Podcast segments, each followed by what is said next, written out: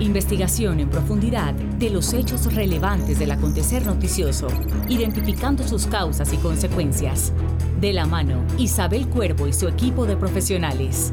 Bienvenidos a Periodismo de Investigación por Americano. Comenzamos. Hola, ¿qué tal? Les saluda Isabel Cuervo. Bienvenidos a Periodismo de Investigación por Americano.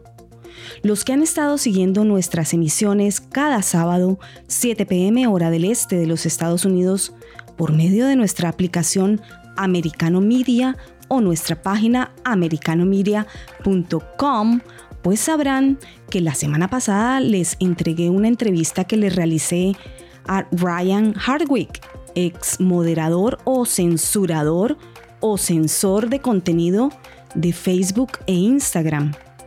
¿Qué importancia tiene esto? Bueno, mucha, porque el tema que trataremos hoy, que versa sobre las andanzas o vínculos comerciales y de poder de Hunter Biden por el mundo, pues han sido calladas no solo por la prensa hegemónica, sino también silenciadas por las redes hegemónicas, aquellos que llevan las líneas de discurso de la población y por ende manejan a su antojo la narrativa y las percepciones y conclusiones que la sociedad pueda sacar sobre los aconteceres políticos, económicos y sociales. Este dominio del discurso y la narrativa por parte de los medios y las redes, y apuntalado por los fact-checkers, está más vivo que nunca y es ejecutado con la magistralidad que le permiten el siglo XXI y los nuevos medios. Pronto les traeré una investigación a fondo sobre quién chequea a los chequeadores, lo prometo, es tema pendiente. Así van a poder constatar cómo se repite el mismo modus operandi y financiamiento, muy importante, financiamiento en los diferentes países del mundo. Bueno, ¿recuerdan cuando en octubre de 2020 salió publicada la noticia en el New York Post sobre el computador personal de Hunter Biden abandonado en una tienda de reparaciones de Delaware? Sí, seguro que lo recuerdan. Así como también recordarán que la noticia versaba sobre cómo el hijo de Joe Biden fungía como enlace para que un poderoso empresario de Ucrania y otros poderosos empresarios del mundo llegaran a obtener citas con su padre cuando éste era vicepresidente de Barack Obama. El New York Post publicó junto a esta controversial información material sensible de explícito contenido sexual y uso de drogas, afirmando que eran documentos encontrados en la computadora de Hunter. La computadora portátil olvidada en un almacén de arreglos de Delaware, estado de residencia de los Biden. Pues ahora esta noticia vuelve a salir a la luz y ha sido titular nuevamente en los últimos días. El New York Times la ha publicado. Aunque se ha demorado casi un año y medio en descubrir que esta información es verdadera, o en aceptarla, o en divulgarla, la diferencia es que ahora que el New York Times la publica, pues la hegemónica y poderosa red social Twitter no la borra ni la censura, ni los fact-checkers se han atrevido a desestimar la información. Y por ende, ya no se califica de teorías de la conspiración, sino de posible realidad. Sí, sí, porque aún quedan incrédulos. Porque hay que recordar que vivimos en tiempos de medios hegemónicos, como el New York Times, y otros censurados, como el New York Post, medios validados por la dictadura mediática, y medios vilipendiados. Mentiras publicables y verdades silenciadas que hacen parte de la cultura de la cancelación imperante. Pero vámonos de lleno al artículo del New York Times, pues para comenzar a ofrecerte los elementos de investigación, contexto y análisis sobre los hechos. Dice el Times, y abro comillas, Personas familiarizadas con la investigación de Hunter Biden dijeron que los fiscales habían examinado correos electrónicos entre el señor Biden y el señor Archer, otros correos sobre Burisma y otras actividades comerciales extranjeras, cierro comillas. Eso escribe el New York Times. Pero ¿quién es Archer y qué es Burisma? Bueno, Devon Archer es quien a finales de febrero de este año 2022 fue sentenciado a más de un año de prisión por participar en un esquema de fraude a una tribu de nativos americanos. Un fraude de unos 60 millones de dólares con los que después construyó una mega empresa de servicios financieros. ¿Y qué relación tiene con Hunter Biden? Bueno, Devin Archer es gran amigo de vieja data de la familia Biden, con quienes juega golf de vez en vez, y antes de su arresto era parte de la junta directiva de Burisma Holdings, junto a Hunter Biden.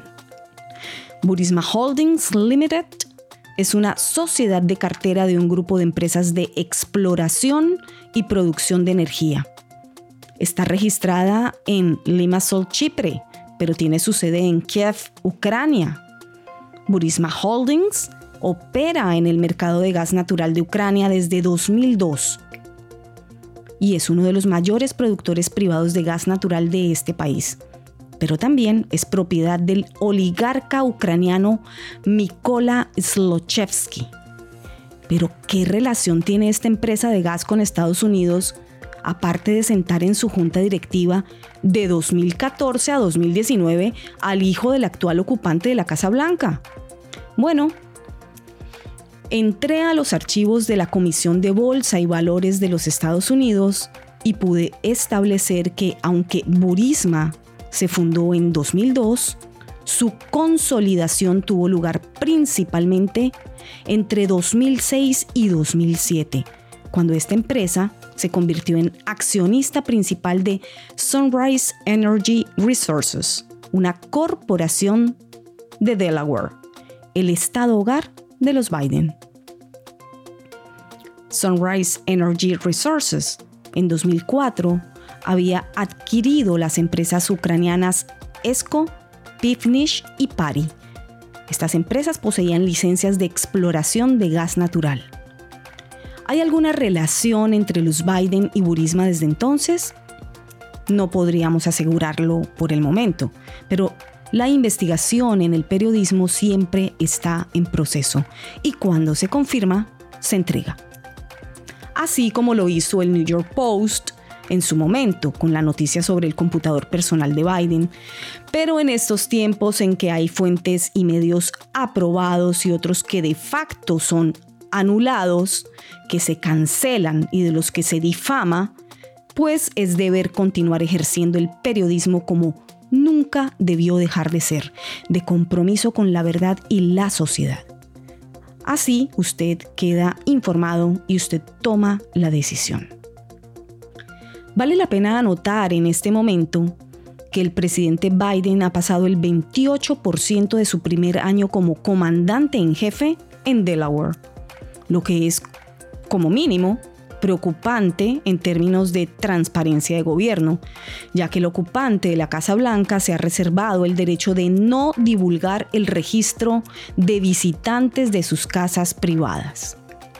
Biden pasa los fines de semana en su casa de Wilmington, Delaware, y suele regresar a la Casa Blanca los lunes por la noche, porque, abro comillas, simplemente le gusta estar en casa eso dicen sus representantes de prensa. La preocupación, pues es que haya actores que puedan estar tratando de influir en la política pública estadounidense mientras visitan sin registro alguno a Biden o a su familia en Delaware.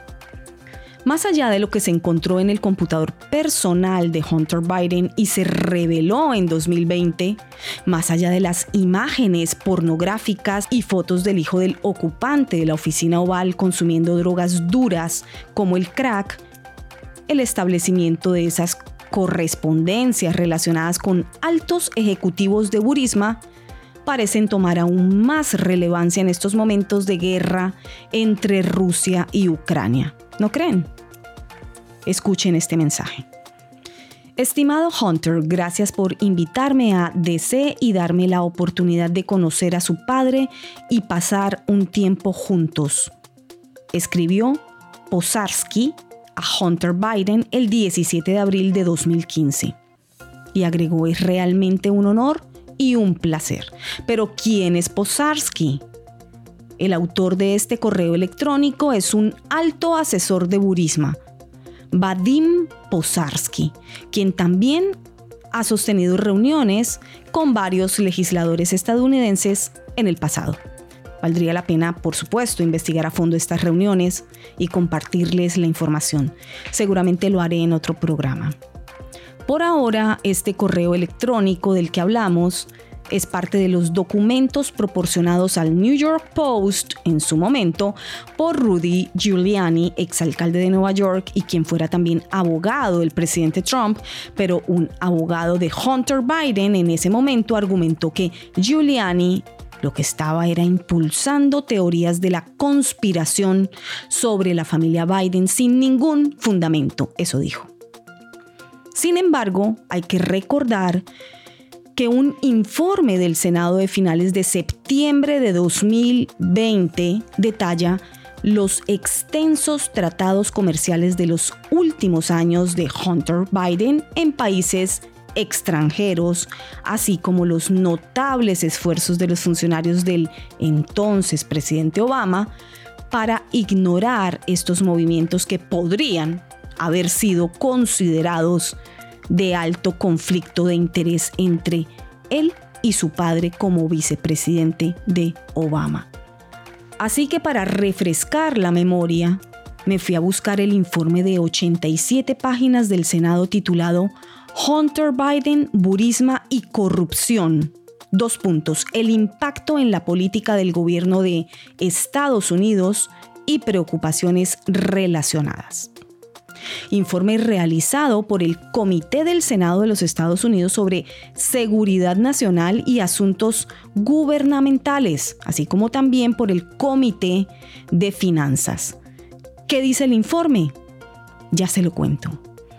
Volvemos en minutos con periodismo de investigación por americano, en donde le ofrecemos los elementos de investigación, contexto y análisis de los hechos mundiales sin censura porque usted merece y tiene derecho a saber.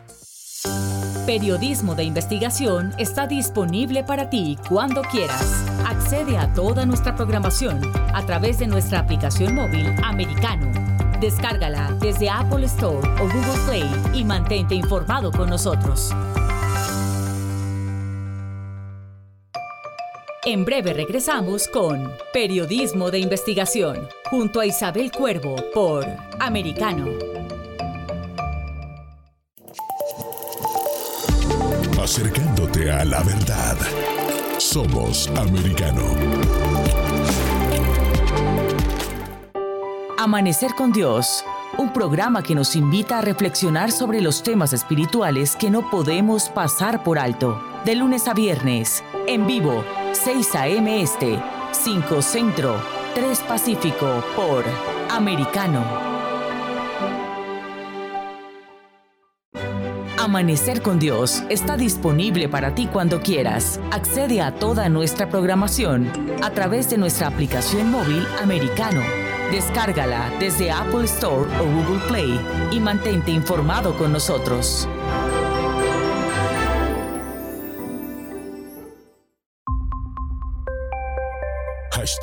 Somos Americano. Comienza tu día bien informado. De mañana con Americano. Junto a Gaby Peroso y Jolly Cuello, quienes te presentan la revista informativa de las mañanas. Conéctate con nosotros en vivo de lunes a viernes de 7 a.m. Este, 6 Centro, 4 Pacífico por Americano. De Mañana con Americano está disponible para ti cuando quieras. Accede a toda nuestra programación a través de nuestra aplicación móvil Americano. Descárgala desde Apple Store o Google Play y mantente informado con nosotros. Estamos de vuelta con Periodismo de Investigación junto a Isabel Cuervo por Americano. Ya estamos de regreso en Periodismo de Investigación con Isabel Cuervo por Americano. Este es un espacio de búsqueda de la verdad sin censura. Hoy indagando a fondo en muchos de los elementos que hacen parte de los movimientos políticos y financieros de Hunter Biden hijo del actual ocupante de la oficina oval y que inciden en la arena geopolítica mundial. Para ello decidí comunicarme con mi colega Lorenzo Ramírez para comparar notas, información y deducciones sobre este y otros detalles relacionados con los Biden y Ucrania. Lorenzo es escritor y periodista de la Universidad Complutense de Madrid, analista político, máster en economía de la Escuela Austriaca, máster en información económica y nos atiende desde España. Bueno, para arrancar, Lorenzo, eh, ¿cómo ves lo ocurrido con el computador personal de Hunter Biden, eh, que ahora vuelve a hacer noticia porque lo dice el New York Times? En el informe eh, que hizo el New York Post fue censurado, borrado, anulado, pero ahora lo dice el New York Times. ¿Qué piensas de eso? Bueno, es eh, un claro ejemplo ¿no? de cuando una noticia, según el pensamiento único, el mainstream, se convierte en noticia y cuando es una teoría de la conspiración, ¿no? esa famosa expresión ¿no? que se ha popularizado mucho en los últimos tiempos. Recordemos que ese New York Post, cuando saca toda la información, no solo es vilipendiado, sino que es expulsado y censurado en las redes sociales e inicia de alguna manera esa caza de brujas que al final acaba directamente eh, incluso con el presidente del gobierno. Eh, yo siempre planteo, digo, bueno, si han conseguido incluso censurar, matar digitalmente a Donald Trump, ¿cómo no van a poder hacerlo con el resto? ¿no? Se intentó tapar toda esa información porque evidentemente pues, se pone de manifiesto algo que ahora ya todos sabemos, ¿no? que son los negocios que ha tenido siempre el clan Biden, no solo en China, que era de lo que se hablaba al principio, sino también en Ucrania. Y más allá, eh, yo siempre con el tema del, portátil, del laptop de, Hunter, más allá del tema escatológico o de las imágenes que pueda haber comprometidas, sobre todo de índole sexual, eh, consumo de drogas, que todo eso es, bueno, pues es una información que de cara a la opinión pública pues es bastante llamativa. Yo creo que lo realmente importante está ahí en las estructuras empresariales que tenía Hunter, no ya en China, sino en, sino en Ucrania, ¿no? Y especialmente no solo la de Burisma Holdings, que quizás sea la más famosa, ¿verdad? Esa participación, eh, bueno, ese asiento que tenía en uno de los órganos de gobierno de Burisma Holdings, aunque a mí mis fuentes me indican que iba poco por Ucrania, es decir, que ese trabajo lo hacía más desde la distancia, ¿no? Pues me parece casi más importante la implicación que tenía con los laboratorios, esos laboratorios famosos eh, que tenía el Pentágono en Ucrania. Digo que tenía porque por las informaciones que tenemos seguramente los rusos hayan destruido buena parte de esos laboratorios y otros pues los hayan reconvertido en, instalaciones eh, rusas. ¿no? Es importante que tengamos en cuenta si uno analiza sobre todo los primeros movimientos de las tropas rusas, eh, se dirigen fundamentalmente a bases donde había armamento y también a esos laboratorios que ahora muchos dicen que no existen. Supongo que dentro de unos meses, cuando el New York Times nos diga que existan, pues podremos decir que no son teorías de la conspiración, sino que son informaciones reales, ¿no? Pero aún así quedan incrédulos todavía, porque es como yo bien eh, he señalado en algunos momentos, y perdón por citarme, pero digo, aquí hay mucho de conspiración y tal vez poco de teoría, ¿no? Sí, sí, bueno, la historia se ha hecho a través de las conspiraciones, ¿no? Y eso es evidente, ¿no? Yo creo que el día que Victoria Nolan eh, admite, ¿no? En aquella conversación con Marco Rubio en el Senado, que existen esos laboratorios, es cuando ya no se puede ocultar la realidad.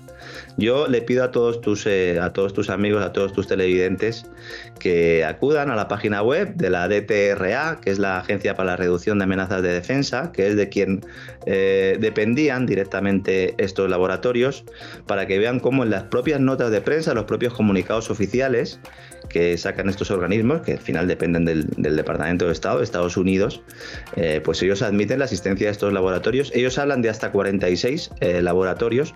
Lo que pasa es que plantean o se defienden diciendo que son instalaciones que están destinadas a la defensa contra armas químicas, es decir, no al ataque. ¿Por qué? Porque tratar eh, patógenos que puedan ser utilizados, eh, eh, pues eso, como armamento biológico, viola la Convención de Naciones Unidas. Entonces, aquí el problema fundamental es que es una ilegalidad. Entonces, claro, estar intentando tapar una ilegalidad con algo que es evidente. Si acude uno a la web del DTRA y directamente teclea Ucrania, Ukraine en, en inglés, puede encontrar decenas y decenas de referencias de esos laboratorios, incluso con mapas con su situación. Es decir, hemos llegado a un punto de la sociedad en el que es más fácil que nunca encontrar información, porque para eso tenemos Internet, pero también es más fácil que nunca censurarla y a todos los investigadores que intentamos aportar algo de luz, mandarnos al cajón o mandarnos al rincón de los castigados, ¿no? Como decimos aquí en España.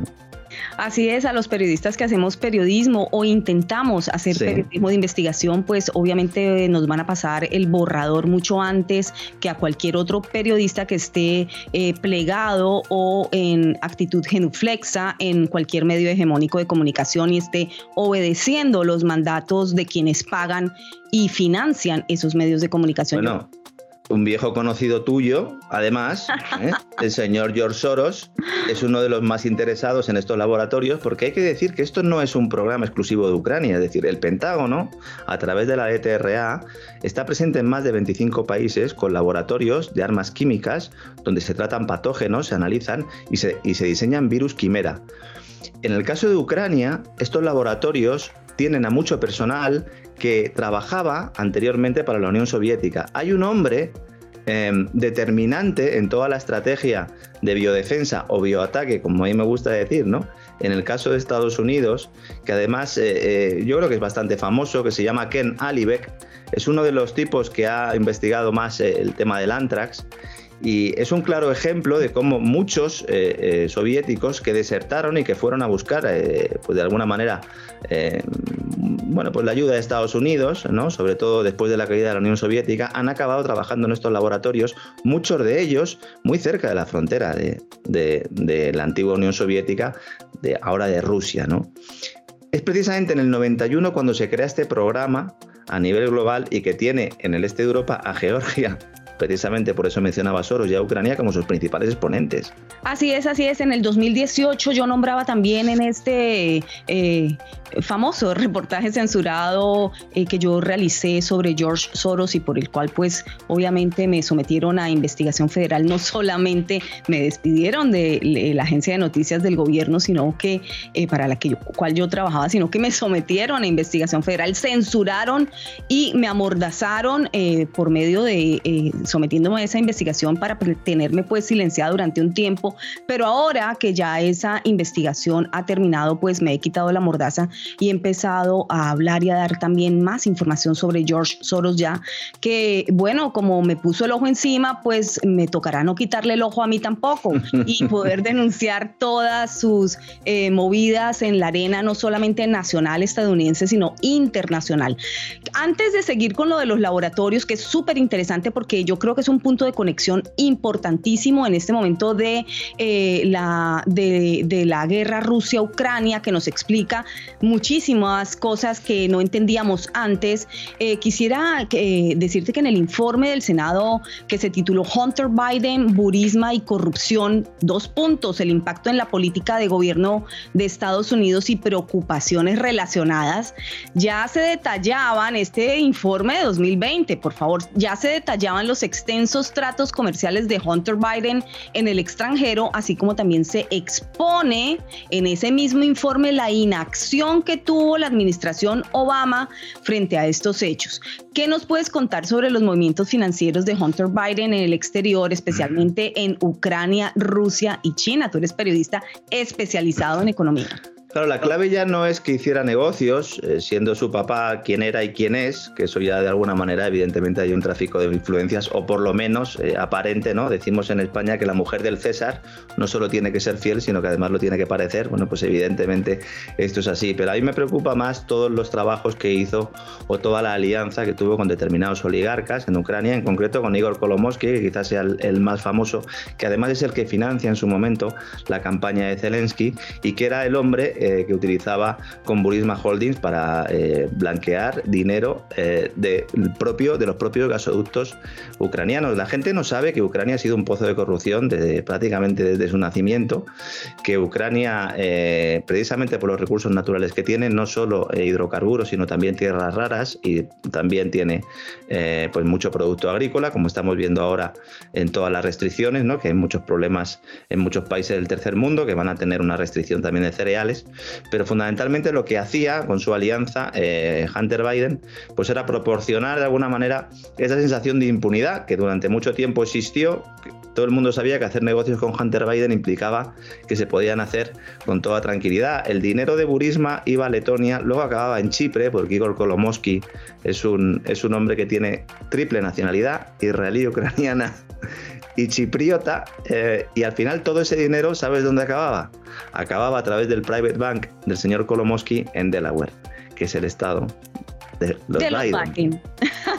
Efectivamente. Esos son los puntos que hay que conectar y tal vez los medios hegemónicos de comunicación no dan información sobre esto o los disgregan o distorsionan la información para que justamente la gente no pueda conectar los puntos. El informe del que estamos hablando er, eh, fue realizado por el Comité sobre Seguridad Nacional y Asuntos Gubernamentales, así como también por el Comité de Finanzas del Senado de los Estados Unidos. Ya estaba dicho, ya estaba advertido y en él se estableció no solo que Hunter Biden formó parte del directorio de la compañía de gas ucraniana Burisma Holdings, como tú bien has estado explicándonos, sino que mientras su padre dirigía las relaciones políticas de la administración Obama en Ucrania, eh, pues él estaba allí sentado en esa presidencia de esta compañía que en, tal vez en esos años no se veía tan claro qué papel iba a jugar en términos geopolíticos. Es que de hecho se cargan al fiscal por petición de Biden. Es decir, el fiscal que estaba investigando todo lo que estaba sucediendo en Burisma, que fíjate cómo sería la cosa de evidente para que la fiscalía actuara, que la fiscalía había estado de brazos cruzados durante mucho tiempo, no solo con Hunter Biden, es decir, ¿eh? ahí es el modo de hacer las cosas. Tenemos que tener claro que en Ucrania siempre se han hecho las cosas así. Ucrania siempre ha sido un pozo de corrupción. ¿Cómo sería la cosa que el fiscal ya decide investigar y entonces cuando Biden chantajea al gobierno de Ucrania y le dice, oye, te quedas sin ayuda internacional si no me quita a este fiscal del medio. Biden padre, Biden padre, Biden padre. vicepresidente de Obama. y, claro, porque Obama, porque Biden lleva toda la vida ahí, yo siempre lo digo, digo, es que Biden nunca, ha sido eh, oposición de alguna manera, siempre ha tenido mando Más de medio siglo sentado en el poder. Exactamente, entonces papá Biden dice, oye, al gobierno de Ucrania, si no retiráis al fiscal, os quedáis sin los paquetes de ayuda internacional que estáis recibiendo. Se cargan al fiscal y esto lo sabemos, no porque Lorenzo Ramírez o Isabel sean muy listos, sino porque el propio fiscal lo dice en sede judicial. Dice, no, no, es que a mí me han echado precisamente por esto. Y luego, claro, ya llega el laptop y ya llegan las fotografías, ya llega la documentación y entonces todo esto que todos medianamente sabíamos sale en un periódico y ese periódico es censurado. El New York Post yo se lo explico mucho a la gente de aquí en España. Aunque tenga menos nombre, el New York Post tiene una historia. Correcto. tiene una historia muy importante, ¿no? Aquí en España parece que solo existe el Washington Post y el, New York Times. Pues no, el Post es un gran periódico y lo ha demostrado, ¿no? Y precisamente los directores eh, y los editores del Post se lamentaban hace poco y decían, bueno, ¿cómo puede ser, ¿no? Que haya tenido tan poco recorrido esta información cuando la publicamos nosotros y tanto recorrido ahora. A lo mejor habría que preguntarse que hay un interés en que esto salga a la opinión pública, porque a lo mejor dentro del Partido Demócrata Biden también tiene determinados enemigos que quieren que no acabe la legislatura.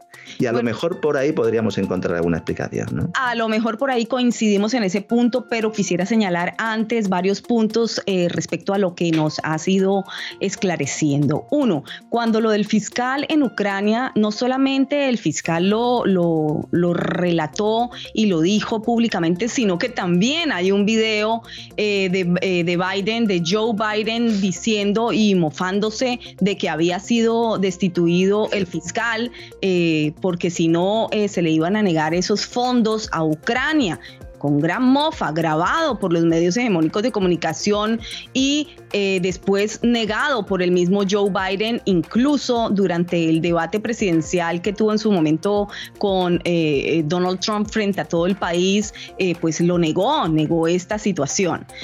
Eh, entonces, ¿qué más podemos Bueno, como, como la propia Victoria Nolan, que después de salir del Senado lo niega porque sabe que si, si en el Senado miente está cometiendo un delito, pero fuera del Senado no. Por eso luego Nolan lo niega. Victoria Nolan es una, es una persona muy importante para entender la crisis de Ucrania. Victoria Nolan es la enviada por el gobierno de Obama y de Biden a organizar el golpe de Estado del Maidán de 2014 junto con John McCain, que mucha gente no entiende. Dicen, bueno, ¿y qué pintaba John McCain si John McCain era republicano? Porque John McCain es Deep State.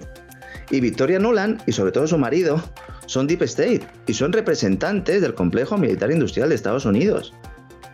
Entonces, cuando ellos actúan en el Maidán y promueven, facilitan ese cambio de gobierno, es cuando empieza esa guerra civil, porque los señores del Donbass, de la República del Donbass de Ucrania, hay mucha gente que no entiende, no querían ser independientes. Lo que querían era utilizar el Donbass como primera piedra para recuperar Ucrania.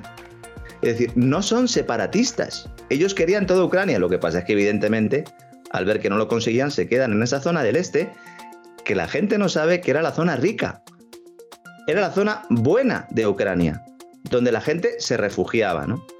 Volviendo al tema de los laboratorios, que es eh, fundamental, hay una conexión con una empresa que se llama Metabiota, en la cual Hunter Biden, el fondo de Hunter Biden y sus muchachos, no solo le ayudan eh, otorgándole financiación, sino que hay documentación que prueba que Metabiota fue utilizada también de forma política para cambiar la opinión pública de Ucrania respecto a la participación o a la supuesta injerencia rusa.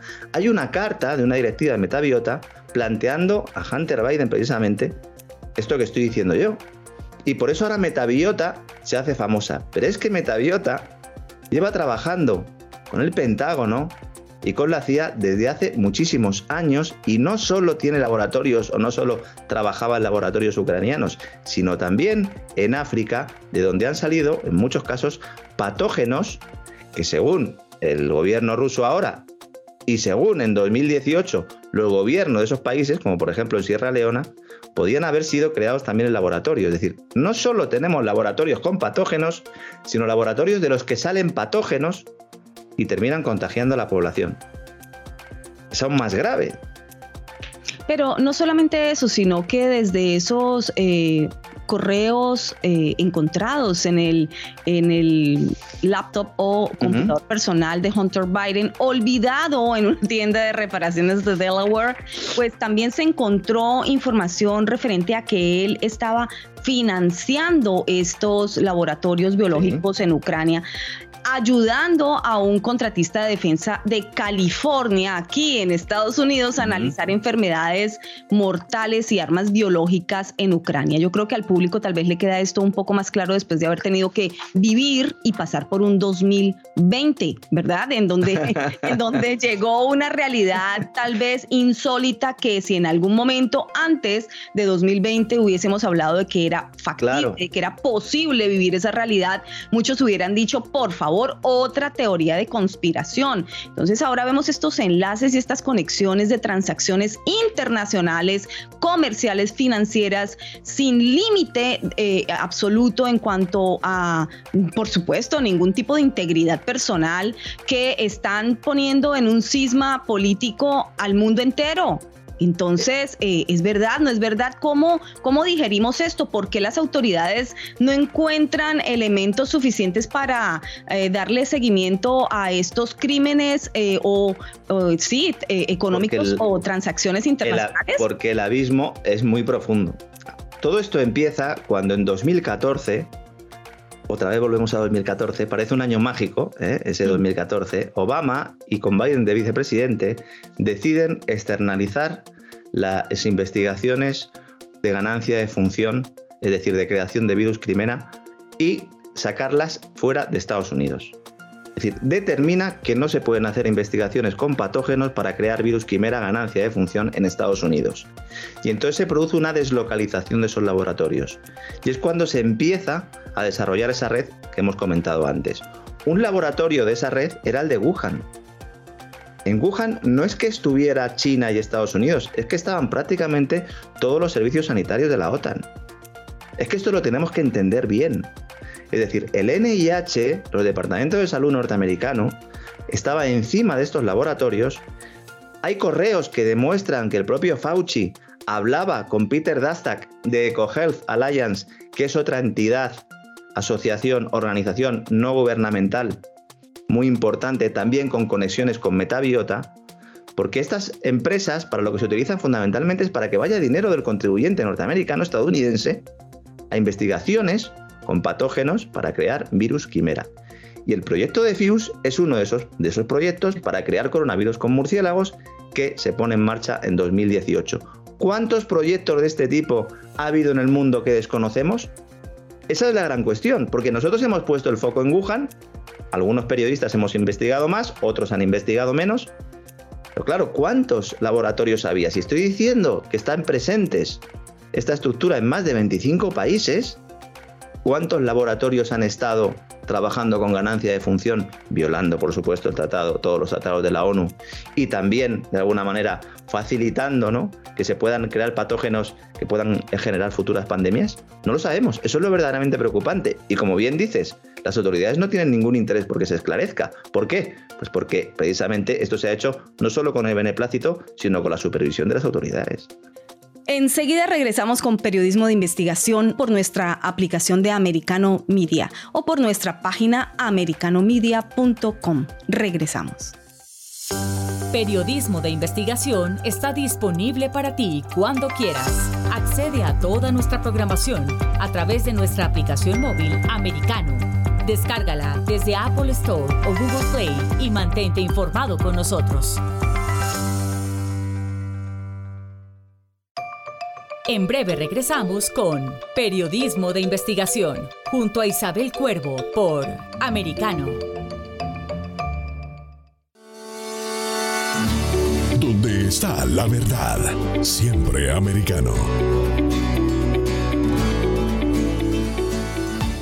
El análisis de la actualidad política de los países del sur de Latinoamérica y sus consecuencias en el continente, junto a Eduardo Feynman. De lunes a viernes, 10 a.m. Este, 9 Centro, 7 Pacífico, por Americano.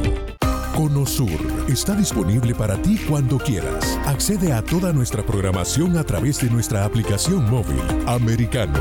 Descárgala desde Apple Store o Google Play y mantente informado con nosotros. Donde están los hechos, somos Americano. Iberoamérica hoy. Un análisis de los acontecimientos políticos y sociales y su impacto en nuestra región.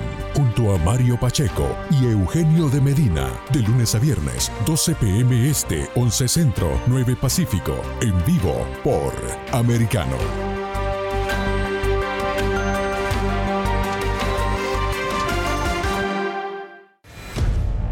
Siempre americano. Estamos de vuelta con Periodismo de Investigación, junto a Isabel Cuervo por Americano. Bienvenidos de vuelta a Periodismo de Investigación, hoy adentrándonos a fondo en el papel de Hunter Biden en la arena política global y sus consecuencias más allá de lo descubierto en su famoso computador olvidado en una tienda de reparaciones de Delaware. ¿Cuáles son las implicaciones político-económicas mundiales acarreadas por el hijo del actual ocupante de la Casa Blanca? Bueno, aquí te lo desglosamos con elementos de periodismo de investigación para que tú saques tus propias conclusiones. Seguimos comparando notas, información y conclusiones de periodismo de investigación con mi colega Lorenzo Ramírez, periodista y máster en información económica y en economía de la Escuela Austriaca que nos atiende desde España. Sí, a propósito de conexiones que se siguen encontrando y evidencias que se siguen encontrando en esos mismos correos electrónicos del computador personal de Hunter Biden, también aparecieron eh, correos que pueden eh, establecer fehacientemente que él se asoció con empresarios chinos conectados con el Partido Comunista Chino y el Ejército Popular de Liberación. con, el, con el tema de las inversiones de Hunter Biden me, me, parece que es muy similar a lo que hace BlackRock, ¿no? La gran gestora de fondos, ¿no? Que dice China es muy mala, pero luego se posiciona en China e invierte para sacar dinero, ¿no? Las relaciones del clan Biden eh, con, con, China son profundas. Esas sí que quizás eran más conocidas eh, anteriormente. Supongo que en el futuro, si hay una guerra abierta, una guerra económica entre China y Estados Unidos, se intentarán tapar. Pero eso era lo que más le preocupaba al propio Joe Biden antes de hacer a la presidencia. ¿Recuerdas que el tema de, su hijo en Ucrania no se hablaba prácticamente? Lo que le preocupaba realmente era lo de China, ¿no? Porque claro, ¿cómo, ¿cómo va a tener el presidente de Estados Unidos negocios con China cuando además a Donald Trump se le había acusado siempre de haberse asociado con Rusia, con el enemigo, y precisamente de haberse asociado de alguna manera con China, ¿no? Y siempre se lo recriminaban, y esa era su mayor preocupación. Pero bueno, en el caso de las, de las inversiones y de los negocios de Hunter en China, yo ahí, más allá del, evidente tráfico de influencias y, oye, que es el presidente, el hijo del presidente de Estados Unidos el que está realizando estos negocios, yo desconozco si ha habido corrupción. Claro, estamos hablando del Partido Comunista Chino y el Partido Comunista Chino evidentemente pues tiene muchas familias dentro. Eso es otro error que tenemos en Occidente, el problema de ver a China como algo monolítico. El Partido Comunista Chino tiene muchas corrientes, tiene muchas familias ¿eh? que de alguna manera compiten entre sí para obtener el favor de, de Xi Jinping y para intentar además orientar un poco eh, todas las cosas eh, a su favor. Y bueno, pues con una de estas familias o con uno de estos clanes, pues Hunter Biden tenía muy buena relación, igual que BlackRock también tiene muy buena relación, igual que el Imperio Rothschild también tiene muy buena relación con China. El único que no tiene relación es George Soros y por eso está enfadado el hombre. Muy enfadado. Hace poco informé también. Muy enfadado. Hace poco informé sobre ellos, sobre. Te está sacando todo el mundo tajada menos yo. Estás todo el mundo sacando tajada menos yo. Se enfada. Claro, claro, claro, claro. Eh, tiene que lograr el dominio no solamente de eh, los países de Occidente, sino también de aquellos países pues sumidos en dictaduras férreas. Entonces, por eso, bueno, un buen ejemplo es Ucrania, ¿no? Como él entró a Ucrania con sus organizaciones no, no gubernamentales sin ánimo de lucro y abro y cierro comillas, pues porque ya he denunciado y he encontrado evidencia suficiente para decir que obviamente eh, George Soros no es el filántropo que eh, finge ser, sino que es un gran injerencista de las naciones. Si el que quiera más información, pues puede seguir mi trabajo eh, que lo encuentra publicado por todas mis redes sociales. Porque hay que decir también que en el informe del Senado, Hunter Biden, el informe confirmó, corroboró que Hunter Biden envió fondos muy cuantiosos a ciudadanos ucranianos y rusos que viven en los Estados Unidos y que están, y abro comillas, vinculados a lo que parece ser una red de tráfico de personas o prostitución de Europa del Este. Esto me recuerda ahora también a otra investigación que entregué hace muchos meses atrás eh, por mi canal de YouTube eh, sobre George Soros y su financiamiento a organizaciones que no se oponen a la prostitución y el tráfico sexual y por ello la Corte Suprema de los Estados Unidos en su momento le denegó por primera vez después de un litigio, creo que fueron 14 años en las Cortes, eh, Soros peleando con los Estados Unidos, con los gobiernos gobiernos, eh, cualquiera sea que pase por él, para que le siguieran entregando dineros a él, al multimillonario George Soros, para financiar sus organizaciones no gubernamentales fuera de Estados Unidos que no estaban o no se oponen a la prostitución y el tráfico sexual. ¿Cómo te parece esto? Porque estas uniones de lo que estamos hablando con organizaciones de tráfico eh, sexual y prostitución son eh, como recurrentes. Bueno, el caso Epstein yo creo que es el, más claro y evidente, ¿no? Además con colaboración o con esa transversalidad de servicios secretos, en el caso de, Epstein es evidente, no solo servicios secretos de Estados Unidos, sino también servicios secretos israelíes, incluso los propios servicios secretos de la, de la Unión Soviética, ¿no? Eh, tanto el comercio de drogas como la trata de blancas, como el tráfico de personas son elementos que financian eh, buena parte de esas eh, organizaciones eh, que todos pensamos ¿no? que son creadas para ayudar a las personas, sobre todo en, periodos de crisis o en épocas de guerra, pero en realidad no es así. Lo más grave es que George Soros y otros filántropos y otras organizaciones no gubernamentales van de la mano de eh, departamentos estatales como la propia USED. En el caso de, de, Soros, claro, si tú creas una organización desde el Estado para ayudar USAID, que su propio nombre así lo indica, ¿no? a países en apuros y lo que sirves es de caballo de Troya para que determinadas personas tanto yo Soros, insisto, como otros vayan a hacer sus negocios, incluso al margen de la ley, con corrupción institucionalizada y en el caso del tráfico de personas, pues ya eh, violando prácticamente todos los tipos de criterios éticos y morales, pues entonces tendríamos que hacernos una pregunta, ¿para qué sirven realmente esas organizaciones internacionales? ¿Por qué se están financiando con dinero a los contribuyentes? Porque ya no es grave que cometan delitos, es que se están financiando con dinero público. Es que todas esas plataformas para crear medios de comunicación afines, para lanzar eh, equipos de propaganda, en los cuales han estado, antes ponía el ejemplo de Ucrania, ¿no? Con Nolan y John McCain, precisamente se dedicaban eh, eh, a ese tipo de fechorías. No, pues eso es lo que tiene que hacer el pueblo, tiene que reclamar a sus dirigentes no solo que lo persigan, sino que dejen de apoyarlo. Pero aquí es una doble moral.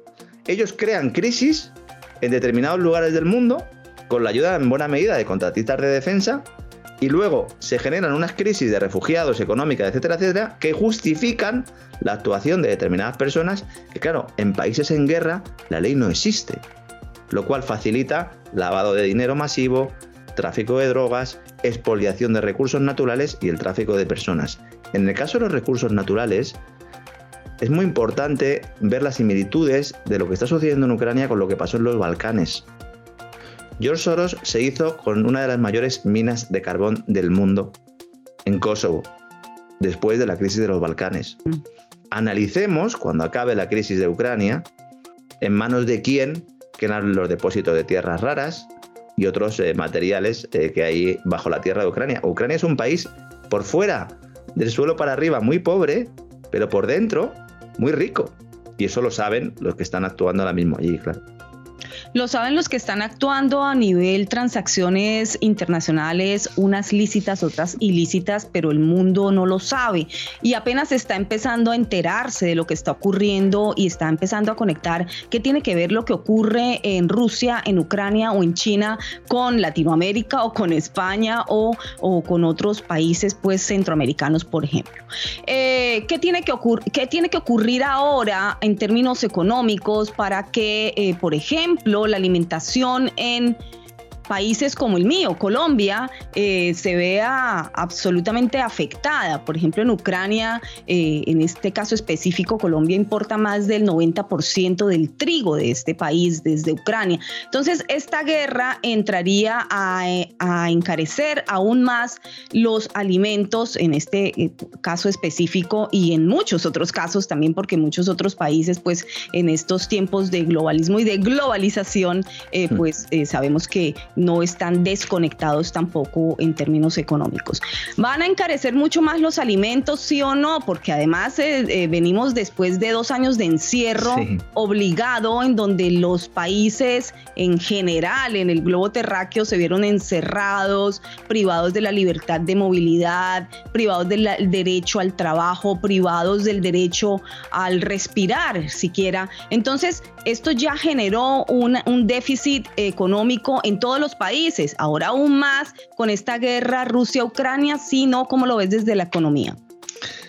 Eh, la explicación es muy similar a la, del, a la del COVID, ¿no? Porque el problema no viene tanto del, del, origen, es decir, del que salga un virus o de que haya una pandemia global, sino de las medidas que adoptan los políticos para luchar contra esa pandemia los cierres a los que te has referido. ¿no? En el caso de Ucrania es lo mismo, es decir, no es tanto la intervención militar de Rusia en Ucrania el problema como las sanciones que ha puesto Occidente, en teoría, para intentar eh, reducir la capacidad o la maniobra eh, financiera de Rusia, cuando en realidad supone un suicidio para Occidente porque nos ha generado un mayor proceso, presión inflacionaria de la que teníamos antes. Nosotros ya veníamos de una crisis energética importante, venimos de un episodio inflacionario importante.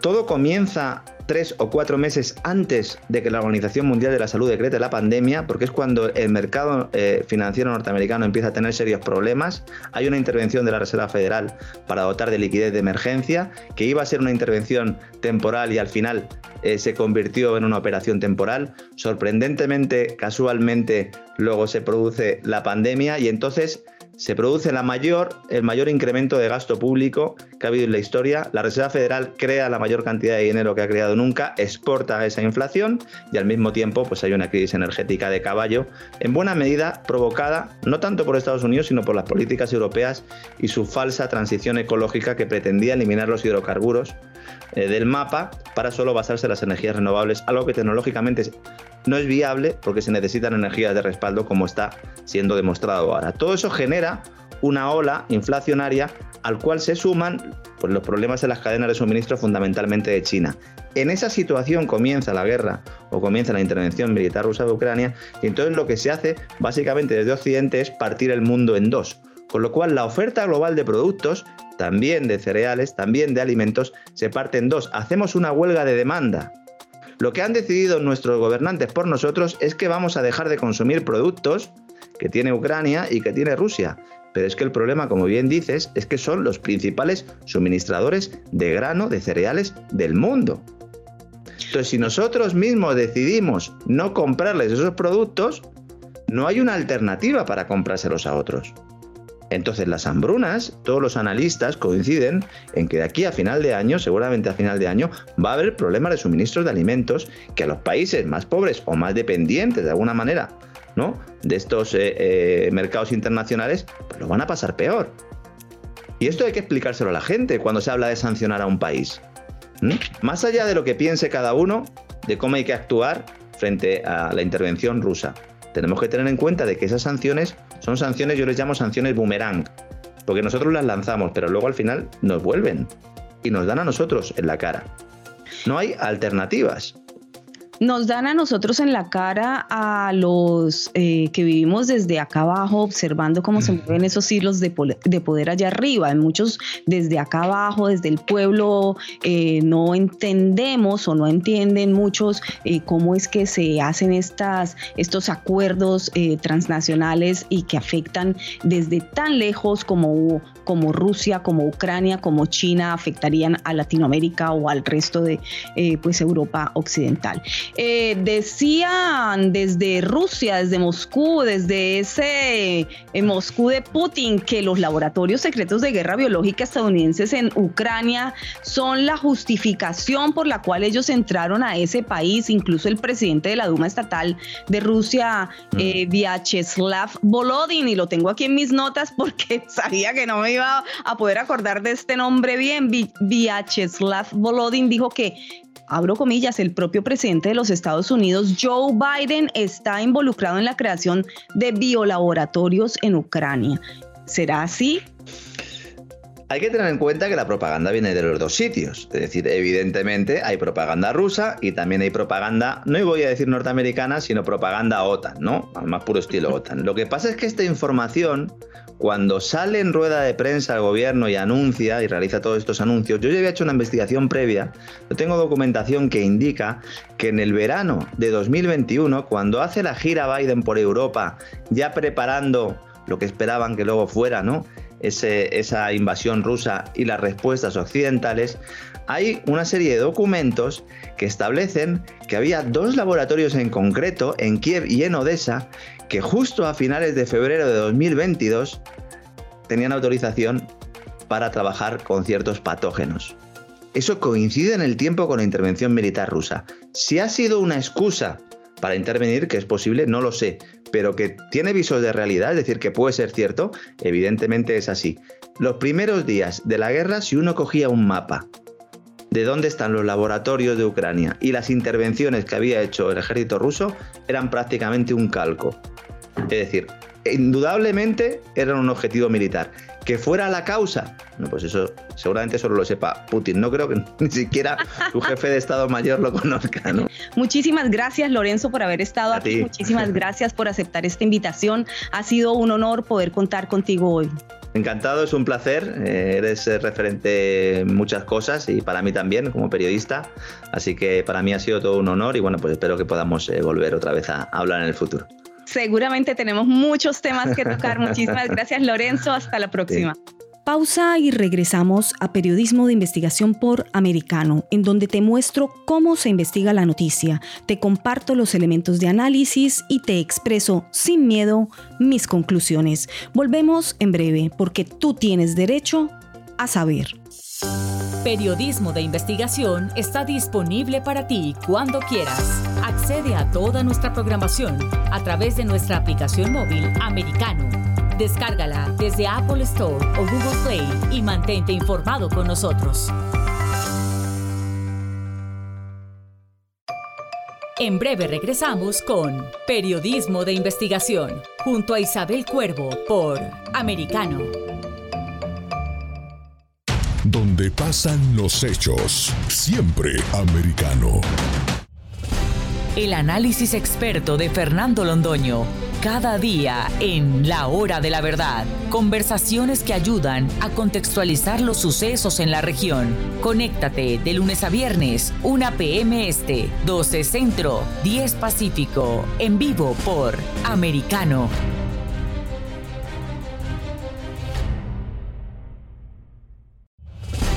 La Hora de la Verdad está disponible para ti cuando quieras. Accede a toda nuestra programación a través de nuestra aplicación móvil americano. Descárgala desde Apple Store o Google Play y mantente informado con nosotros.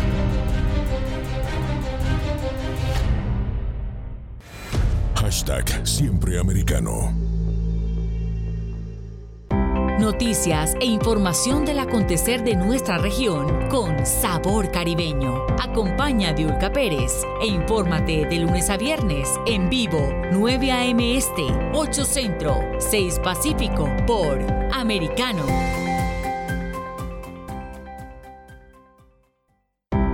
Sabor Caribeño está disponible para ti cuando quieras. Accede a toda nuestra programación a través de nuestra aplicación móvil Americano. Descárgala desde Apple Store o Google Play y mantente informado con nosotros. Siempre en la verdad. Somos americano. Cada día, Ana Patricia Candiani pregunta, ¿usted qué cree? El programa en el que se consulta acerca de la realidad que vivimos, de lunes a viernes, 11 pm este, 10 centro, 8 pacífico por Americano.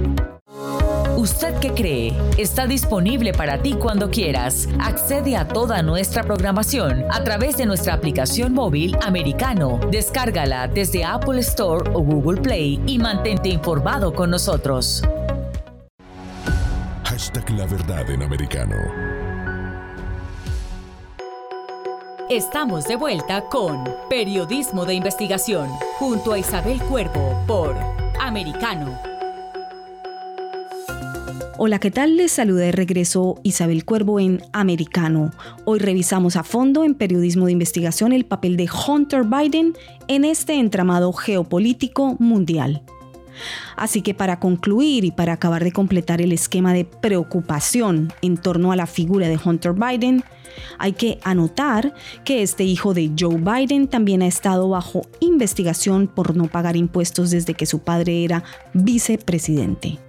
Y aunque Hunter Biden pagó una obligación tributaria de más de un millón de dólares un año después de anunciarse que estaba bajo investigación por fraude al Servicio de Rentas Internas de los Estados Unidos, el IRS, pues la investigación se amplió en 2018 para ver qué alcance podrían tener o cómo sus negocios internacionales se podrían cruzar con la carrera política del presidente Biden.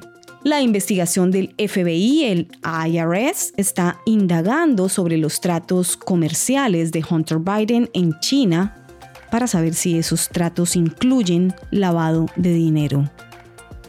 Por ahora, y según el informe del Senado, se puede confirmar que Hunter Biden recibió millones de dólares de fuentes extranjeras como resultado pues de las relaciones comerciales que construyó durante el periodo en que su padre fue vicepresidente de los Estados Unidos y después. El presidente del Comité de Seguridad Nacional, Ron Johnson, republicano de Wisconsin, y el presidente del Comité de Finanzas, Chuck Grassley, republicano de Iowa, dijeron que abro comillas, se enfrentaron muchos obstáculos en su investigación y también agregaron que queda mucho trabajo por hacer.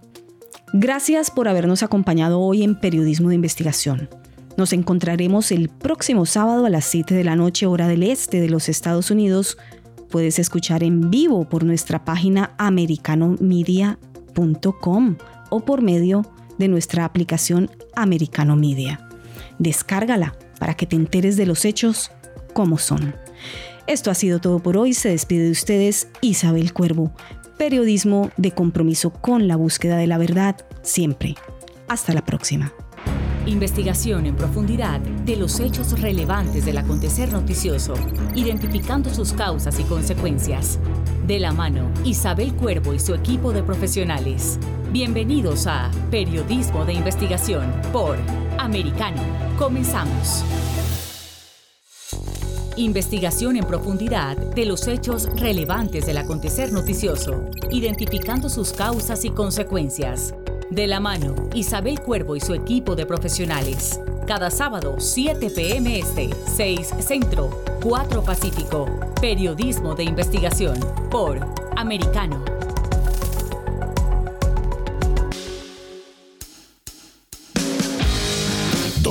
Vive la verdad. Somos americano. This podcast is a part of the C Suite Radio Network. For more top business podcasts, visit c-suiteradio.com.